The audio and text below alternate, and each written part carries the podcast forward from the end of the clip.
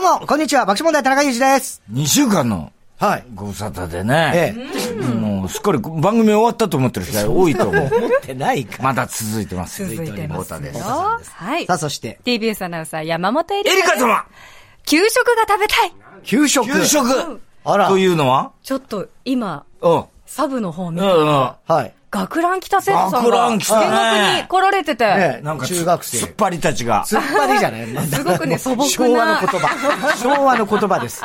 ええ、素朴な。真面応援団みたい目な。ええいやいや、学ランってだけですからね。ねえ、はいなんか真面目そうな見お学ね二人が見学に来てくださってねて。え、こんにちは。ねえ、こんにちは。ねえ。どっかの中学校のね。中学校のえーそうです中学か、校そうですか。なんか久しぶりになんか制服姿の生徒さんを見て、あ確かちょにっねと給食食べたいなって今思ったって給い食う。が給そう食ねさあと思っちゃう。まあ、この番組、教育番組ですから、やっぱりこういうね、教育番組ここも教育番組。初めて知りましたけど人ね。たちが。何の教育もいいとして思ないいまですすかからら。うん。ね第二の武田哲也という。武田鉄矢さんね、金髪鉄矢 ね。ええね。武田道也と言われてます。えーどうやって鉄じゃなくて。あ、そういうこと鉄じゃなくてどうということですか。なるほど、なるほど。ね。えー、給食、好きでした給食大好きだったんですよあ、。そ大好きで、私の小学校、中学校、美味しかったんですよ。地元の中でも。あ地元の中でも美味しいって言われうて言たわんでれすてたね。給食室で、俺給は食ね、の給場食苦手だったんだよね。あ、苦手でしたうか、ん。絶対た、あの、食べ残して。えー、それは味がなんかね、なんつうのかね、こう、あの、こう、食器とかも全部嫌だった。あの、銀色の銀色のやつとか、へーなんか、なんか、無所暮らしの時思い出しちゃう。無所暮らししたことないだろうよ。の、しかも子供の頃なんか特に。あなんかこう、うんなんつうの、え、だから笑また時代も違うよね。はいはい多は分ねうまくなかったでしょ、給食ってい。。まあでも俺は好きなメニューとかもああおった前何でもし食うもんな、小学校4年の時は、犬のうん こ毎日拾ってそんなわけないでし食ってたタイプだかょら。小学校4年の時は、毎日ぜ、全部パーフェクトでおかわりしましたからね。おーあそういうやついたよね毎日小学校4年の時。はい。大きくなるとそ思っのて。身長差そう、大きくなりた くて。その割には。ええええもう全然関係ないです。牛乳もいっぱい飲んだし。牛乳も普通に飲みましたしね。ええ俺はどっちかっつうともの、たとにかく食べ残しちゃいけませんっていうのが、そうですねもうプレッシャーで。確かに確かにで掃除の時間もずっとあの、あ残って残って、あの、食べもうてる子いましたね掃除してんだよ、前で。うん埃だらけの中余計食べらんないじゃん。本当ですよね誰がね、辛くてね。それは辛い思い出ね。ああ、確かにね。二極化するかもしれないですね。もう私は、もう揚げパンが大好き、揚げパンは確かにね、揚げパンね美味しかったよね。揚げパン大好きあ、まだその時代ですか。はい。揚げパンは私たちの時代も、みんなの人今気メも、ニだュー。から多分あるんじゃないかな。あんのかなあると思いますよ。もう給食の定番ですもんね。食パンとね、マーガリンしかなかったよ ね。そうです。大体食パン2枚が基本。うんあ、そうですで、そのコッペパンみたいなのもだ、まずご飯、ご飯がなかったですか、ほぼ。あご飯が我々の時代に、小学校4年生、お前が5年生ぐらいの時 ?3 年生ぐらいの時そんぐらいかな。ね、導入っていう風になったんですあ、よ。そうですはか。初めてご飯っていうへのは。え。でもう大騒ぎだったよね大騒ぎ。学校でご飯が食べられるんだ、みたいな。そうなんだ。はい。給食でご飯っていう戦のが。後だよな、俺たち。戦後です。本当に戦後です。ギリ脱脂粉乳じゃないぐらいです。ええ僕らちょっと上の世代は牛乳でなかった脱脂粉乳を飲んでたっていうね、記憶聞かされましたねね。だからまあ、じゃ時代によって変わるよね。そうですえね。あと、まあ、九州っていうのもあって、麺類多かったんですよ。ああ、うどんとか。そう。ああ。うどんもありましたけど、あと、ラーメンとかも出ましたし。ラーメラーメンもな、俺もじゃ、あの、ギリギリラーメンみたいなやあつそうなん出たけど、ああと、へえちゃんぽんとかも出てたんでああ。れさ、ビニールで出るでしょいや、違うのうん、普通に麺も入ってる。あ入ってるあ、でそれはいいわ。出ねてましたね。伸びてないの。湯切りす若んの干あの、いや、湯切りとかはわかんないです。えあのね、給食のね、人たちがやってくれてるかもしれないですけはいど、 作ってくれてる人たちがね。はいうんうんで若干あの、柔らかめまあまあ、それはね。にはなりますけど、我々はビニール袋に入ってるんですよ、いわゆ麺るソフト麺みたいなですね。こっちにカップで汁だけ注いで、で、いただきますさ、それを開けてあ、、いいですいやね。、それがな、全然冷めててさ、そうなんだけ少ないど、んだ俺それね、学校の給食ではそれなかったのよ。なんでお前そうやって。しょうがない。見え張っ見てえじゃない。ちょ、待って待って。まず、まず見えってどうないうこなんとなのその見えだかはら。実際なかったんだただ俺は、あの、中学の時、盲腸やって入院した時に、そのうどんでそれが出て、あこんなのがあるんだ。ああ、そうなの。いや、病院で。病院で。へーソフト麺私も食べたことないんですよ。あそう馴染みがなくて。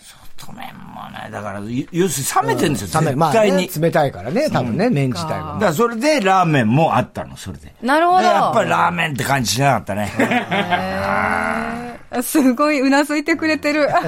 ねありがとねどうなんだろうね、今の現ね役今のは転ね。職事情も知りたい。揚げパン出る揚げ揚げパン出る給食。あ、出ない。出ない。出揚ないげ。パンの時代終わりました。地域にもよるかもしれまなあいですね、ね。まあ場所にもよるでしょ今、う。クロワッサンですから。えーいやいやクロワッサン時代はクロワッサクン。ロワッサンも当時も出てた、たまに。さあ、それでは、行きましょう参りましょうか。今日の、いきます。はい。ふつおた。な94。あ、ねちょっと綺麗すぎましたあの、そう、声がまず綺麗だちょっとというブランクが感じられます。やっぱりそうですね。まあまあね、そうねです。ちょっと綺麗なのと、まああの、短すぎる。な、うるさいな。いい、それ以 上はいい。わかりました。栃木県宇都宮市。それ以上は。ラジオネーム、ダメ親父、62歳男性です。はい。太田さんはついに他局、他局の番組キャラクター、かっこ満腹昼太郎のあーおへそをもぎ取ってしまいましたね。はい、ねもう取りましたね。まさに小太りじいさんのコブをあー取 る鬼のようでした。本当だね。 危機迫る形相で、そんな太田さんに着ぐるみに入ってやられたいとおっしゃっていた花沢香菜さん。うん。普通だなーで高得点をた叩き出したことのあるので、エリカ様は嫉妬しているっぽい。あ、ぽいぽいぽトかーぽクかね。にちなんでね。うん。あ、ゲ来ストたに時花ね。澤さんが来られた時ああ、そうかそうか。へーやったんだっけ普通だなーをやったんだっけ、いやそもううそう花澤さんに嫉妬はしませんよ。んもう私も大好きな声優さんのおあ、一人なんで。そうだよもそうだ、アニメ好きだといしえばね。大好ね。きですから、もう花澤さんの声聞くともうキュンとするかキら。ュンとする。もう大好きです。はい。確かに小太りじいさんってああいう感じだったのかな。ねえ。 じいさんさ、いや、あれも、 あれもひどい話だよ。取っちゃうんだもん、英つけられるっていうのがすごいよね。そうなんかねね 着着脱脱の自由なんだよね、あれ。あれどういうことなのかね、あれ。子供の頃から。どういう仕組みなんしでかしょうもそのコブがあるのがさ、隣同士で並んでる。そうなのよ住んでておじいさんが、どっちもコブがあっでたもの右と左なんだよね、あれね。ね。不ん思議だよね、あれね。あれね。ねえ。月ねに、おへそをコブ太郎に、じゃあ満腹コブ太郎に。昼太郎ね。あ。昼太郎に。つけに行きますつけかに行ねき。ますかね。ねえあれも着脱可能だったという着ことで、ね。脱可能だったということでね。うん取ってもらった方が嬉しいんだけどね、小太りじいさんの場合はね。小太りじいさんはね。ね。えーラジオネーム、川越の広し58歳男性。えー埼玉県川越市ですね。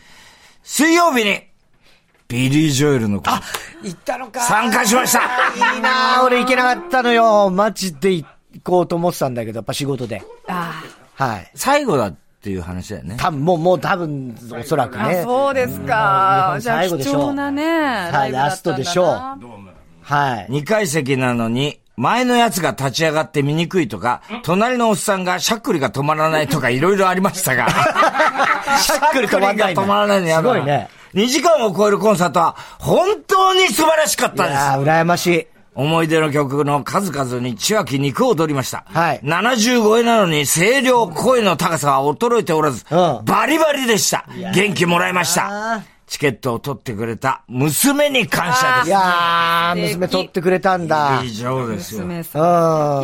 うん。いいいですや、俺はもう、本当に、これはもう去昔言年っかたもらん。な、ビリー・ジョエルな。俺はね、えっとね、生まれて初めて、いわゆるミュージシャンのコンサートっていうものに行ったのがビリー・ジョールなんです。うわー、贅沢です、ね。東京あの武道館。武道館で。バカ野郎っつってな。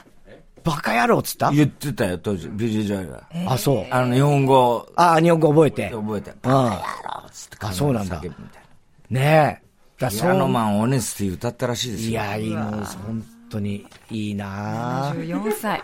ねえ。あの時いくつぐらいだったのかなだから俺が行ったのがもう50年近くまで40何年前だろうからね。 10年うん。うん。やだからまだビリ症だから、まだ本当にあの、ガラスのニューヨークとかの頃。ねあらすごかったな。ね40年以上前。ビリー・ジョエルもその後ね、クラシックの方行って、またそうそうそうそうまたねいろいろ激動ですそうからでね。すよ。ね。はい。えー、ということではい。番組ではあなたからの普通歌募集中です。オープニングで採用された方、紹介された方には番組のステッカーをプレゼントしています。TBS ラジオ爆笑問題の日曜さんで今日のメニュー紹介参りましょう。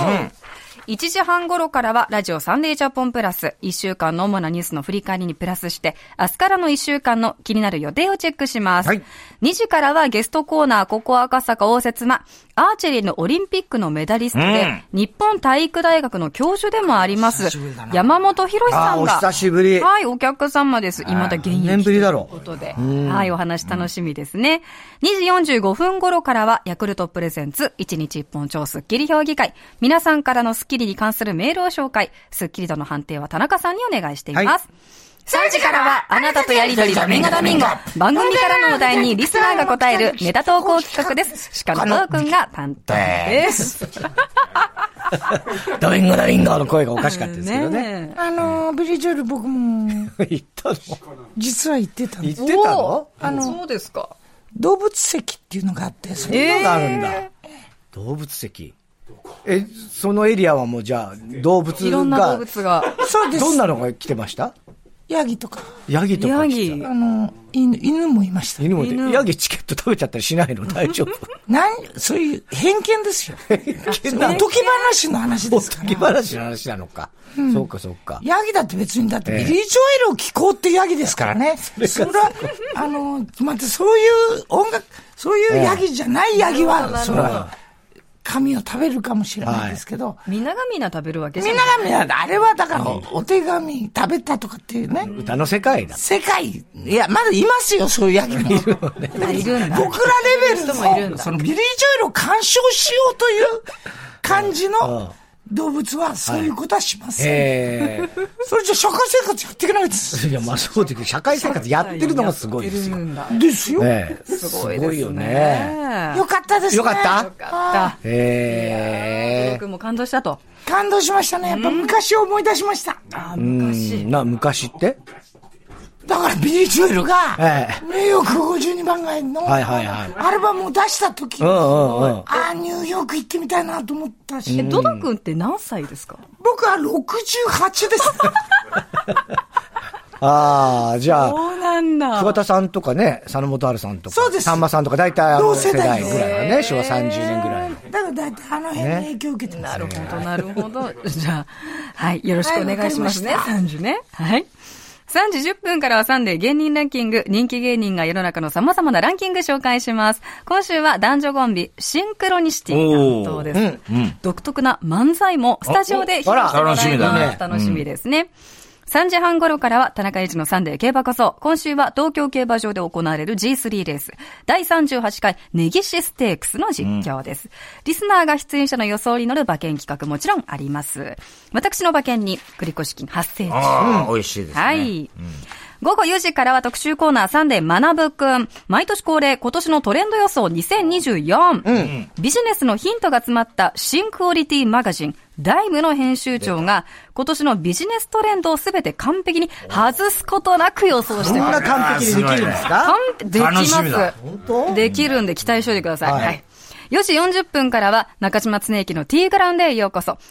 1954年生まれの中島さん、今年は古希を迎えると予想しています。予予想じゃないよ。予想じゃなくて、実際迎えるで しょ。想です。ねえはい。ゴジラと同い年なんだな。ゴジラそうなんですか1954年。ゴジラ古希ですから。ゴジラ古希なあ、んだ。でも、あの時もう大人だったからね。あそうかそうかもう大人になってたから。そうだよなもうちょっと全然上だね。確かにもう、うん、もう、ベージュぐらいもうベージュとか言ってんだろうな。 それではここで一曲お聴きください。今月25日に配信リリースされた新曲です。緑黄色社会で、パーティー。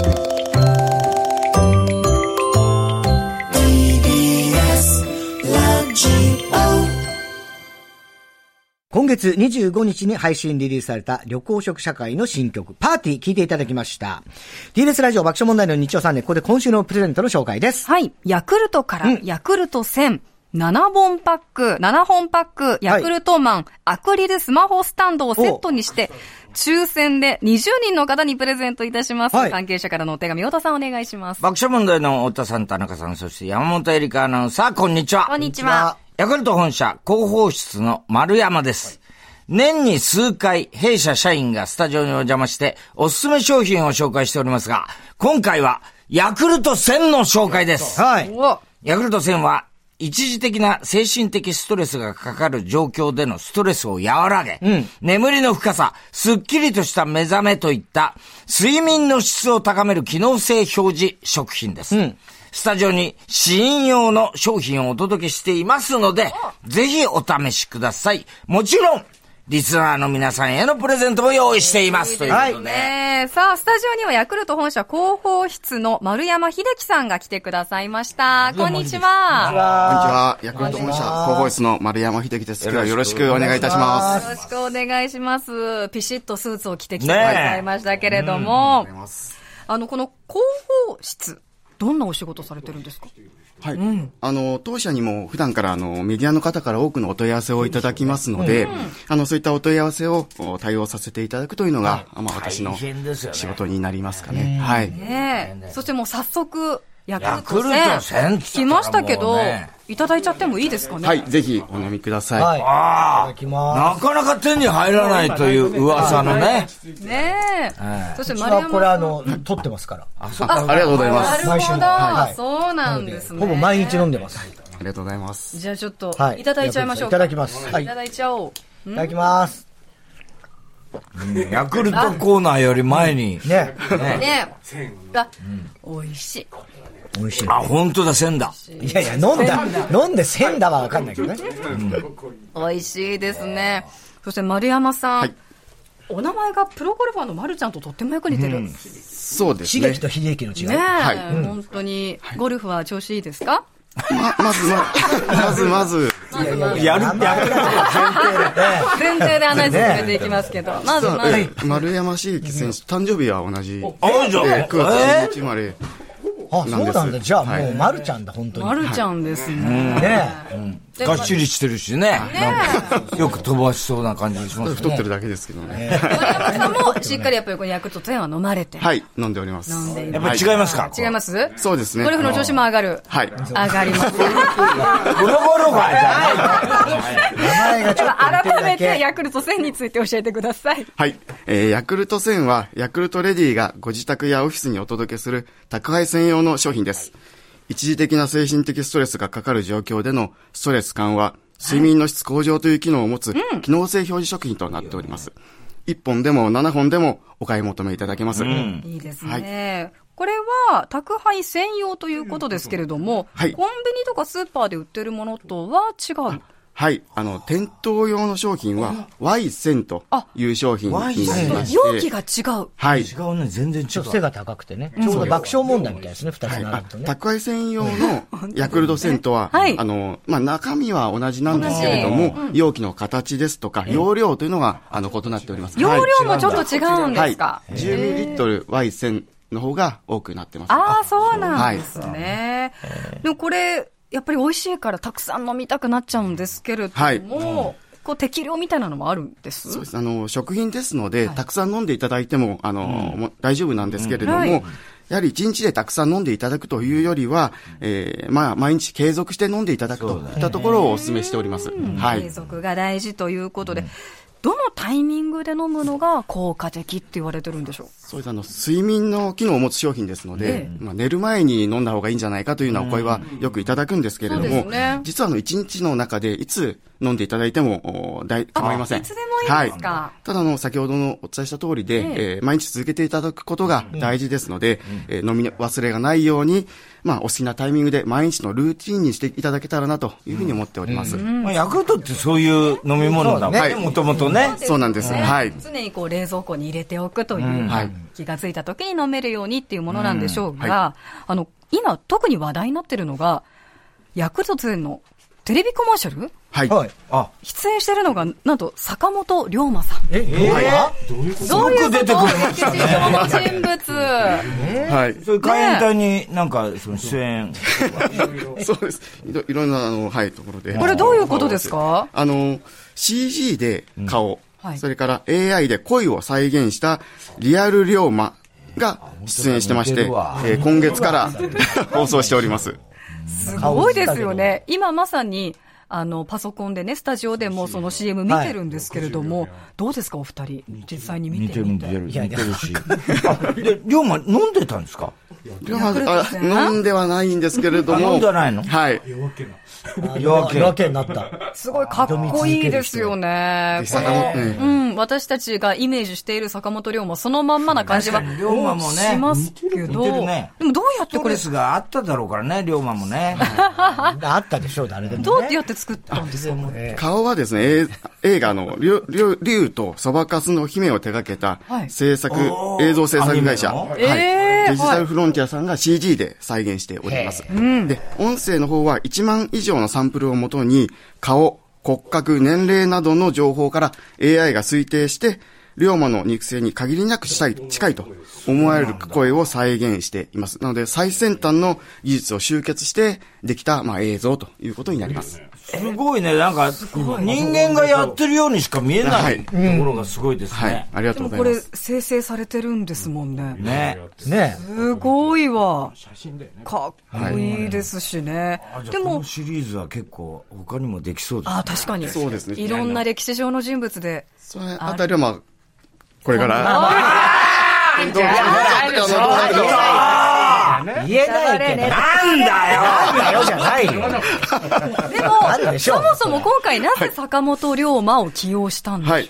あの、これまでヤクルト1000のテレビ CM というのは、第一線で活躍するプロフェッショナルの方を起用してました。そうでしたね例えば、えー作詞家の秋元康さんですとか、えー東京ヤクルトスワローズの村上選手を起用してきたんですけれども、まあ、それぞれの目標に向かって取り組んで挑戦している様子っていうのを挑み続ける人へというメッセージに込めて広告を制作してきました。で、今回の坂本龍馬、坂本龍馬もですね、挑戦者としてヤクルト1000の広告にふさわしい存在であるということを考えまして、今回起用をさせていただきました。歴史を動かした重要な人物ですからね。はい。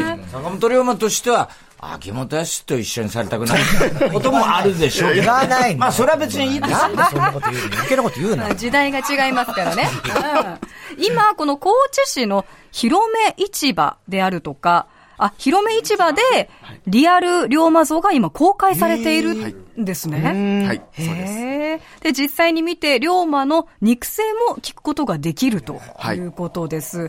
高知放送でお聞きの方もぜひね、足を運んでみてください。そして、リアル龍馬のテレビコマーシャルは、YouTube、ヤクルト公式チャンネルでもご覧いただけます。皆さんもぜひ見てみてください。では、ヤクルト本社の丸山さん、ありがとうございました。ありがとうございました。ありがとうございました。ゴルフ頑張ってください。頑張ってくだあさりい。がとうございますはい。 今週のプレゼント、ヤクルト1000の7本パック。と、ヤクルトマンアクリルスマホスタンドセットが、かっこいいですね。結構ね、アクスタ、アクスタスマホスタンドでございます。こちらセットで欲しい方、メッセージで参加してください。はいテーマはこちら。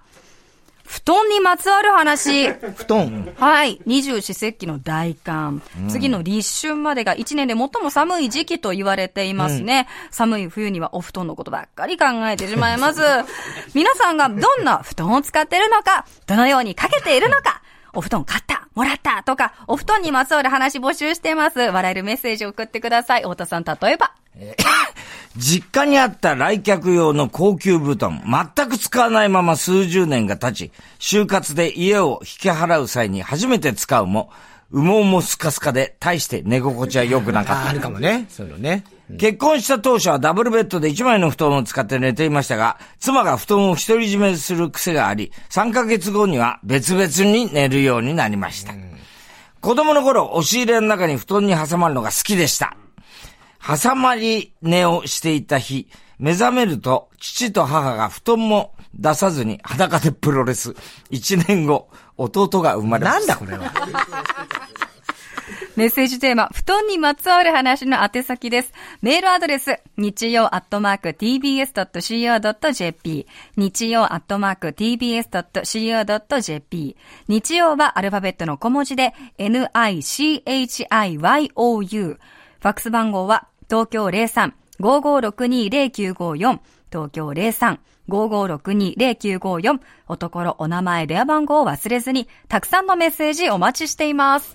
TBS ラジオ爆笑問題の日曜サンデー、夕方5時まで4時間の生放送でお送りします。